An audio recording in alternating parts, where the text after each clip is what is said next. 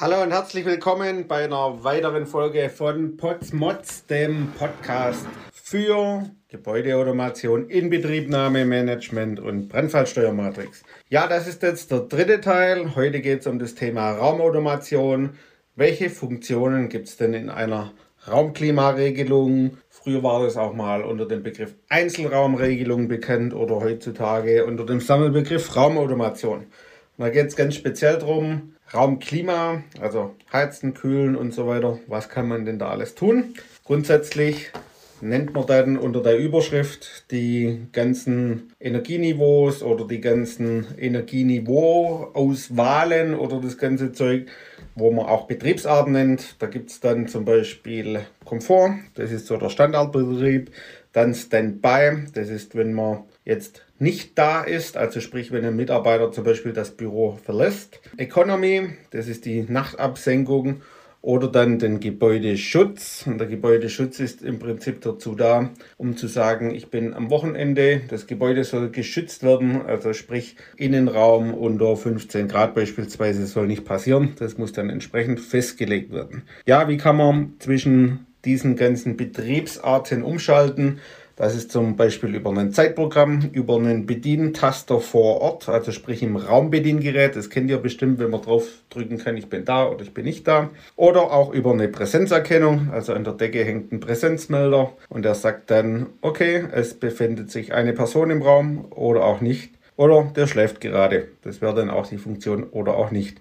Ja, und das Ganze kann man dann noch so machen, wenn man sagt, okay, ich will Energie einsparen, dass man dann morgens per Zeitschaltuhr von Economy zum Beispiel auf den Standby-Betrieb umschaltet und dann mit der Anhebung der Sollwerte auf das Komfortniveau im Prinzip geht, sobald sich eine Präsenz erkennen lässt. Das heißt dann, wenn man dieses tut, kann man ungefähr so 20% Wärme und Kälte einsparen von der Energie her.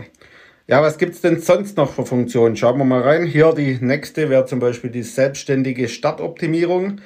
Da ist es im Prinzip so, dass der Raumtemperaturregler über ein Zeitprogramm weiß, okay, da und da muss es warm werden, also um die Uhrzeit.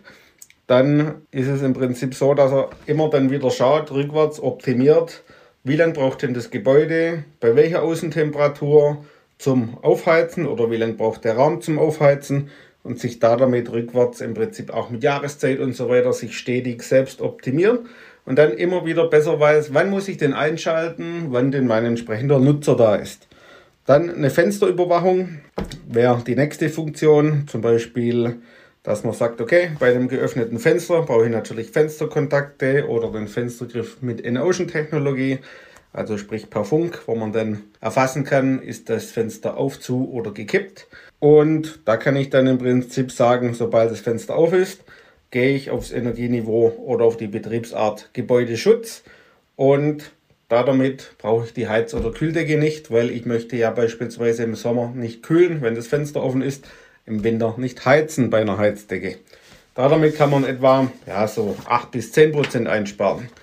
Dann gibt es noch als zentrale Funktion die Funktion der Sollwertermittlung. Da kann man dann im Prinzip abhängig vom Energieniveau an der Raumtemperatur über eine zentrale Vorgabe die Wunschtemperatur mit dem Sollwert im Prinzip vorgeben, ermitteln und dann im Prinzip letztendlich korrigieren. Da kann der Raum, zum Beispiel den Raumsollwert bei einer hohen Außentemperatur dann gleitend angehoben werden. Das nennt man ja die Sommerkompensation. Und da ist es im Prinzip dann so, dass man sagt, okay, gleitend, beispielsweise wenn es draußen 26 Grad hat Außentemperatur, Innentemperatur 20 Grad der Sollwert ist, kann man dann kleidend im Prinzip 26 bis 32, abhängig den Sollwert im Raum 20 bis 26 anheben.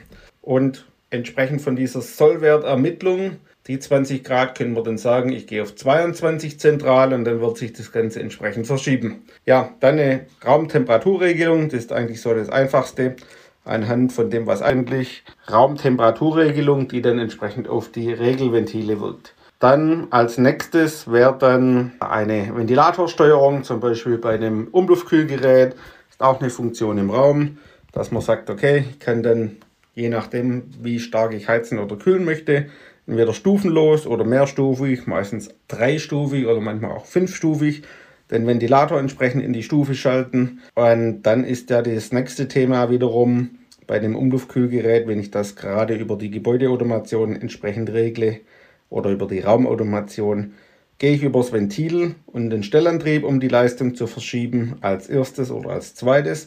Oder drehe ich als erstes die Ventilatordrehzahl hoch. Da kommt es echt auf die Anwendung an. Wir haben schon beides oder dann in Kombination parallel gemacht. Das kommt darauf an, was will ich damit kühlen, wie will ich es kühlen, wie sind die Anforderungen.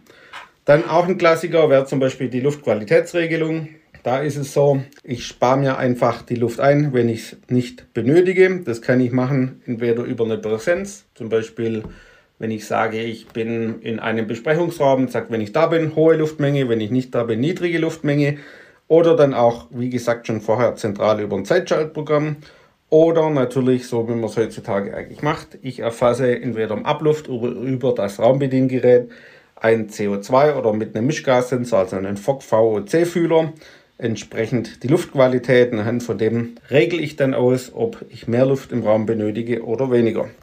Dann gibt es noch die Funktion der Nachtkühlung. Das bedeutet nichts anderes wie nachts gibt es draußen kühle Luft. Innen, beispielsweise im Sommer, ist es warm und dann klappe ich zum Beispiel die Fenster oder irgendwelche Fassadenklappen auf und kühle da damit entsprechend das Gebäude herunter. Da gibt es zu beachten, was ist mit dem Einbruchschutz, weil man kann ja bei offenen Fenstern einsteigen. Das wäre so ein Thema. Das andere Thema ist, wenn ich mir natürlich von außen Luft reinziehe, die ich normalerweise gefiltert habe, ziehe ich mir auch den Schmutz rein. Das ist dann entsprechend halt mal im Vorfeld zu klären. Dann noch eine Funktion wäre Thermoautomatik. Was bedeutet dies? Ich möchte zum Beispiel durch das eintretende Licht in meinen Raum einen Wärmeeintrag haben. Das heißt, super im Winter beispielsweise, wenn da die Sonne durch die Fenster reinstrahlt, mega, brauche ich nicht heizen, kann ich mir letztendlich sparen. Ja, wenn man dann aber sagt, okay, nachts, da wird es ja dann schon kühl, was kann ich da tun? Da fahre ich die Jalousien entsprechend herunter. Gerade fürs Wochenende wäre dann so eine Steuerung abhängig von Sonnenlicht bzw. Außentemperatur, Sonneneinstrahlung und so weiter optimal zu sagen. Tagsüber lasse ich, wenn die Sonne scheint, die Sonnenstrahlen rein, das Gebäude heizt sich auf.